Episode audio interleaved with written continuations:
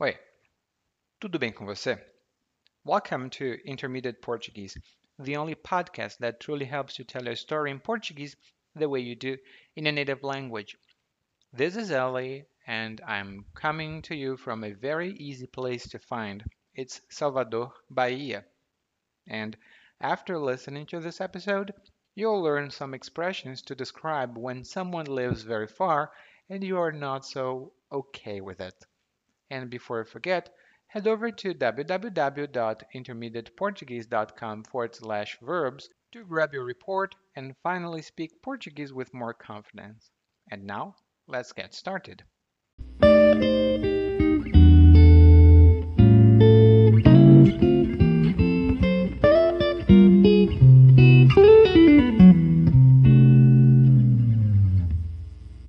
Não sei para que diabo minha esposa inventou de convidar a Camila para ir para a praia com a gente.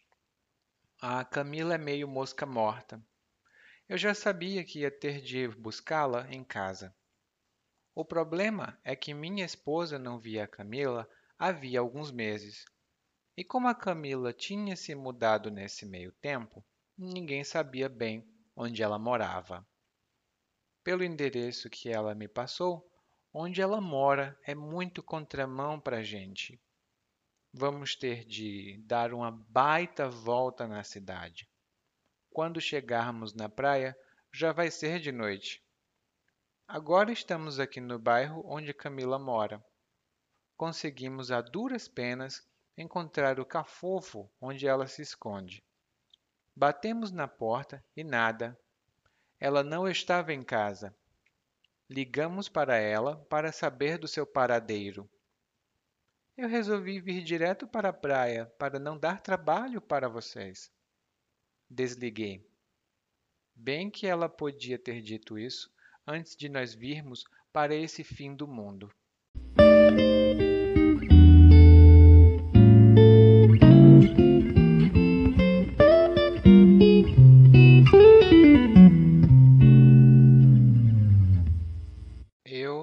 Senti muito bem com esse podcast, não, porque na vida eu sou a Camila, eu moro muito longe das outras pessoas.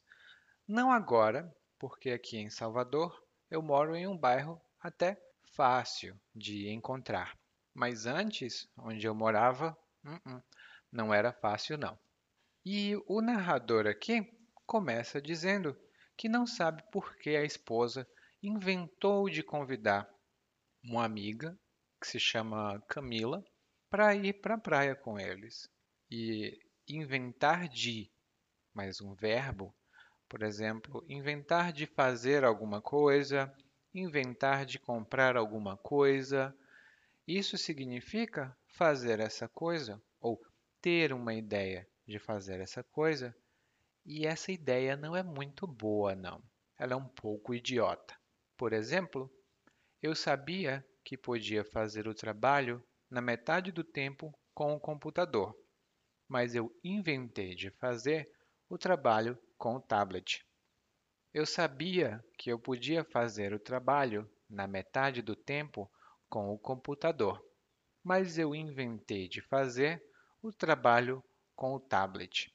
Essa é uma forma muito coloquial de se falar português, inventar de fazer alguma coisa.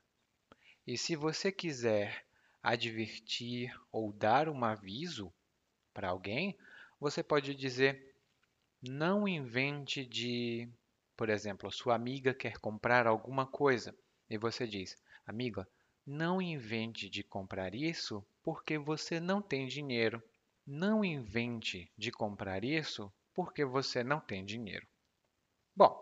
E ele continuou dizendo aqui, ele não, ele não gosta muito da Camila, porque ele diz que ela é mosca morta. A mosca é um pequeno inseto, muito chato, inclusive, que aparece muito aqui no Brasil, em especial onde tem comida podre, comida velha ou comida com um cheiro muito forte sempre tem uma mosca voando por perto. E mosca morta é uma pessoa que não tem energia, que não tem nenhum tipo de energia para fazer nada. Ela não tem energia, não tem iniciativa, ela é muito apática. É o que nós chamamos uma pessoa que é mosca morta. Bom, se você trabalhar com pessoas que são moscas mortas, isso não é muito legal não, porque você trabalha mais. Ou você pode ser mosca morta, né? Às vezes eu quero ser um pouco mosca morta. Mas tem um problema aqui com ele ir para a praia com a Camila e a esposa, porque eles não sabem bem onde a Camila mora. Daí eles vão tentar encontrar onde a Camila mora. Ela dá o endereço, né, onde ela mora, e eles dizem que vão lá. O narrador então diz que onde ela mora é muito contramão para a gente, ou para eles, né? E contramão, originalmente, significa. Ah, imagine o seguinte: em uma pista, uma rua, você tem dois sentidos: o sentido de quem vai e o sentido de quem vem. Cada um desses sentidos é uma mão em português. Então, você está na sua mão quando você está no lado correto para você. Aqui no Brasil, o lado correto é o lado direito. Não sei porquê, mas é o lado direito, que é o lado da sua mão. A contramão, que é o sentido contrário, é o lado esquerdo. Então, você tem que andar na sua mão. Se você estiver andando de carro, andando de moto ou, em algum outro veículo, você precisa estar na sua mão. Se você estiver na contramão, isso é um crime e é muito perigoso, porque você pode bater o carro, né? Pode causar um acidente. Mas informalmente, contramão, uma, quando a gente diz que um lugar é muito contramão ou fica muito na contramão, isso significa que não é conveniente ir para lá não é conveniente chegar até esse lugar. E provavelmente esse deveria ser o nome da minha cidade anterior, Contramão, porque era muito inconveniente chegar lá. Daí ele diz que vai ter de dar uma baita volta na cidade. E essa expressão também é muito informal. Uma baita volta. Nós também dizemos uma baita de uma volta. Uma baita de uma volta. Isso significa uma grande volta. Você vai ter que ir por aqui e depois ir por ali e depois voltar. Essa é uma volta. E baita pode ser usado com outras palavras também, esse termo. Uma baita volta. Hoje está fazendo um baita calor. Eu estou muito cansado. Eu estou baita cansado? Não, nós não dizemos isso. Mas nós usamos baita com normalmente com substantivos. Um baita calor. Se for um professor muito bom, um baita professor, porque é um professor grande, então ele é bom. Se for um livro interessante, é um baita livro. Hum? E essa expressão é super informal, você vai encontrar isso no português falado com seus amigos, mas em português escrito é um pouco menos comum. Daí ele continua dizendo que finalmente chegou ao bairro onde Camila mora. Ele diz que conseguiram a duras penas encontrar o cafofo onde ela se esconde.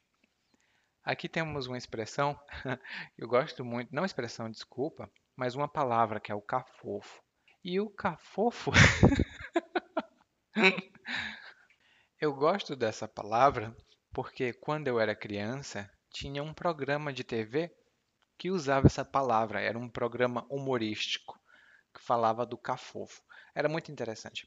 Mas o cafofo é uma casa, é só uma casa, mas geralmente uma casa muito modesta, uma casa muito pequena e Aqui no Brasil, não sei porquê, as pessoas não associam modéstia, a modéstia ou uma casa modesta com uma casa boa. Elas acham que uma casa modesta é uma casa horrível. Então elas acham que um cafofo é uma casa pequena, não muito boa, não muito interessante de se morar. Cafofo também significa buraco, mas esse é um significado menos comum aqui no Brasil. É mais comum aquele de uma casa que não é muito confortável, mas é uma casa. Hum? E ele diz que a duras penas consegue encontrar onde ela mora, o cafofo. E a duras penas, ou fazer algo a duras penas, significa ter muita dificuldade para conseguir fazer alguma coisa. Por exemplo, a duras penas, eu consegui aprender mandarim. A duras penas, eu consegui aprender mandarim. E isso significa que eu tive muitas dificuldades. Não tinha professor, não tinha livro, era muito complicado e lá, lá, lá, lá, lá. Ok? Então, a gente tem tudo isso no A Duras Penas.